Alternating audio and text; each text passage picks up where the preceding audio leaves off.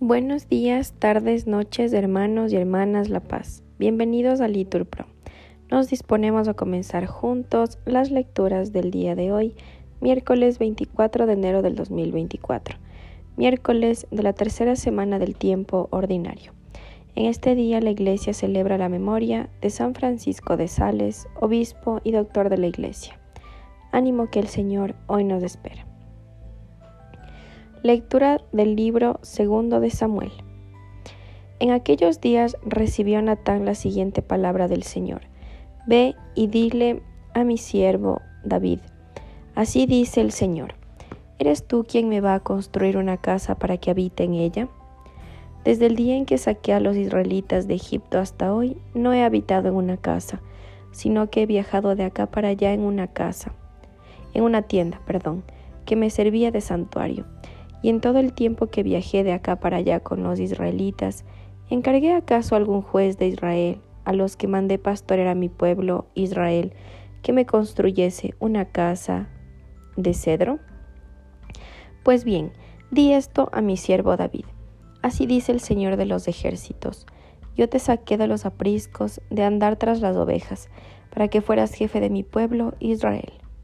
Yo estaré contigo en todas tus empresas, Acabaré con tus enemigos, te haré famoso como a los más famosos de la tierra. Daré un puesto a Israel, mi pueblo. Lo plantaré para que viva en él sin sobresaltos, y en adelante no permitiré que los malvados lo aflijan como antes, cuando nombré jueces para gobernar a mi pueblo Israel. Te pondré en paz con todos tus siervos, y además el Señor te comunica que te dará una dinastía y cuando tus días se hayan cumplido y te acuerdes de tus padres, afirmaré después de ti la descendencia que saldrá de tus entrañas y consolidaré su realeza. Él construirá una casa para mi nombre y yo consolidaré el trono de tu realeza para siempre. Yo seré para el Padre y él será para mi Hijo. Si se tuerce lo corregiré con, vargas, con varas y golpes como suelen los hombres. Pero no le retiraré mi lealtad como se la retiré a Saúl, al que al que aparté de mi presencia. Tu casa y tu reino durarán por siempre en mi presencia. Tu turno permanecerá por siempre. Palabra de Dios. Al salmo repetimos, le mantendré eternamente mi favor. Sellé una alianza con mi elegido, jurando a David mi siervo, te fundaré un linaje perpetuo, edificaré tu trono para todas las edades. Repetimos, le mantendré eternamente mi favor.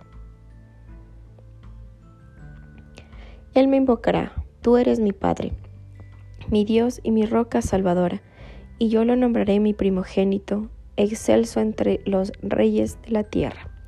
Repetimos, le mantendré eternamente mi favor. Le mantendré eternamente mi favor, y mi alianza con él será estable. Le daré una prosperidad perpetua y un trono duradero, duradero como el cielo. Repetimos, le mantendré eternamente mi favor.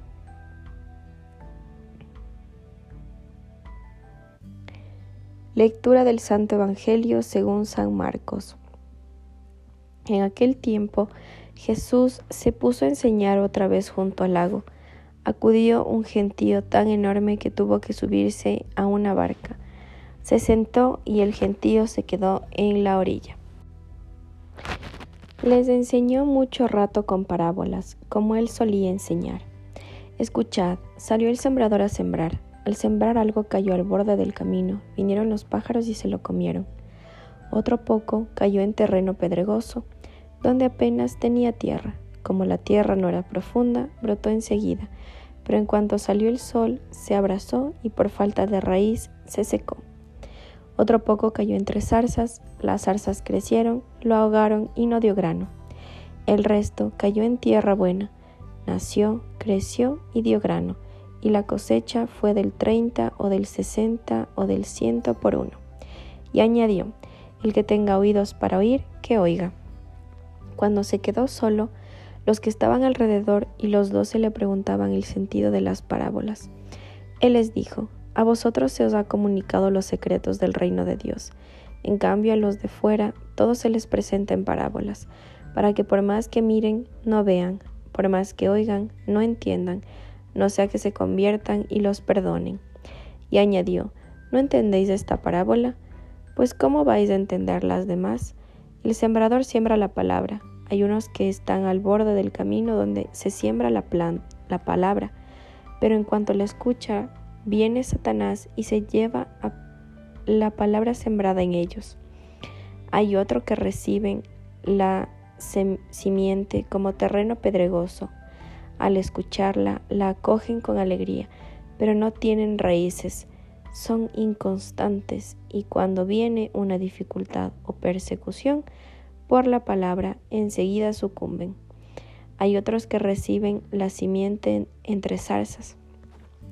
Estos son los que escuchan la palabra, pero los afanes de la vida, la seducción de las riquezas y el deseo de todos los demás los invaden, ahogan la palabra y se queda estéril.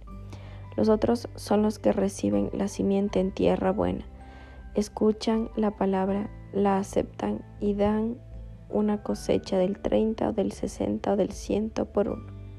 Palabra del Señor. Hermanos, bendecido día.